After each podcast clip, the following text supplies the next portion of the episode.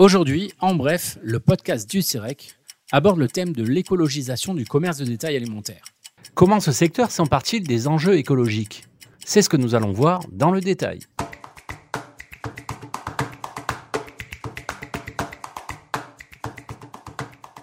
Le commerce de détail alimentaire se situe au carrefour d'enjeux écologiques majeurs liés à la santé humaine, aux modèles agricoles ou encore aux flux logistiques.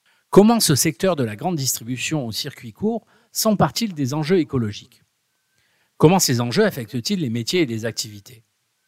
Une étude du CEREC portant sur l'audition d'une quinzaine d'acteurs impliqués dans des champs diversifiés fournit quelques éléments de réponse.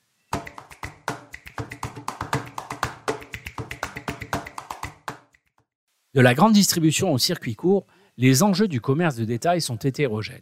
Pour preuve, si les grandes surfaces alimentaires vendent encore près des deux tiers des produits avec une orientation commerciale autour de la vente en grande quantité et à bas prix, la plupart cherchent depuis une quinzaine d'années à renouveler leur format. Le commerce électronique concurrence de plus en plus ces magasins. Il est passé d'environ 5% à 9% des ventes de produits de grande consommation alimentaire entre 2017 et 2021. La distribution spécialisée dans la vente de produits bio se développe également rapidement en parallèle et comptait environ 2700 magasins en 2020. Enfin, l'expansion du circuit court s'appuyant sur le numérique se poursuit et représentait 10% de la consommation alimentaire totale en 2020 avec une progression de 28% depuis 2018. Cette hétérogénéité des enjeux explique la coexistence de trois pôles de commercialisation et donc de trois visions de l'écologisation.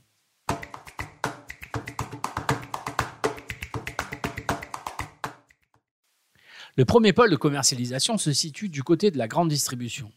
On assiste au verdissement du juste à temps, comme la gestion de la marchandise et de la main-d'œuvre en bonne quantité, au bon endroit et au bon moment. Et l'impulsion écologique relève surtout des obligations réglementaires, comme la loi anti-gaspillage pour une économie circulaire, la GEC, ou la loi pour l'équilibre des relations commerciales dans le secteur agricole et alimentaire, la loi EGalim. Ici, les enjeux environnementaux paraissent périphériques par rapport aux défis numériques. Le deuxième pôle de commercialisation se situe à l'échelle des TPE. Ici, la prise en compte de la visée écologique de l'activité est plus ambitieuse. Celle-ci est portée par certains acteurs, parfois aux franges du militantisme, qui promeuvent une vision holiste de l'écologie primant sur la dimension économique. S'appuyant sur des circuits courts, ils mettent en avant la qualité des produits, le respect de l'environnement, une meilleure rémunération des producteurs et des travailleurs inscrits dans la chaîne alimentaire. Enfin, les distributeurs spécialisés bio constituent le troisième pôle de commercialisation. Ils combinent les deux orientations suspensionnées en donnant plus ou moins de poids à l'une ou à l'autre, suivant qu'ils appartiennent ou non à un groupe. Quand ils ne sont pas indépendants, ils s'orientent vers une offre plus standardisée autour du concept d'agriculture raisonnée, moins exigeant réglementairement que le bio. Mais devant une telle hétérogénéité des dynamiques d'écologisation, on peut se demander comment les entreprises du commerce font évoluer leurs pratiques de formation.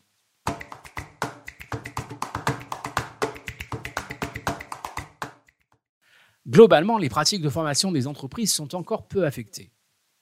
Par exemple, la plupart des entreprises du commerce proposent des actions de sensibilisation des salariés aux éco-gestes quotidiens, comme par exemple le ramassage des déchets.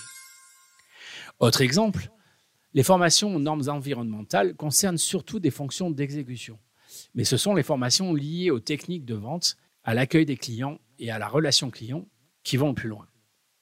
Pour autant, actuellement, l'effort de formation augmente les connaissances, mais ne change pas le métier. Les grandes entreprises et chaînes de magasins bio gèrent l'écologisation comme un simple élargissement des activités des métiers et non comme une refonte des professionnalités. Certaines TPE, les plus innovantes, peuvent amener le personnel à réfléchir à la conduite à tenir pour participer à l'écologisation de la société. Pour ces structures, formation et transmission ont davantage pour objectif une montée en compétence de leurs salariés.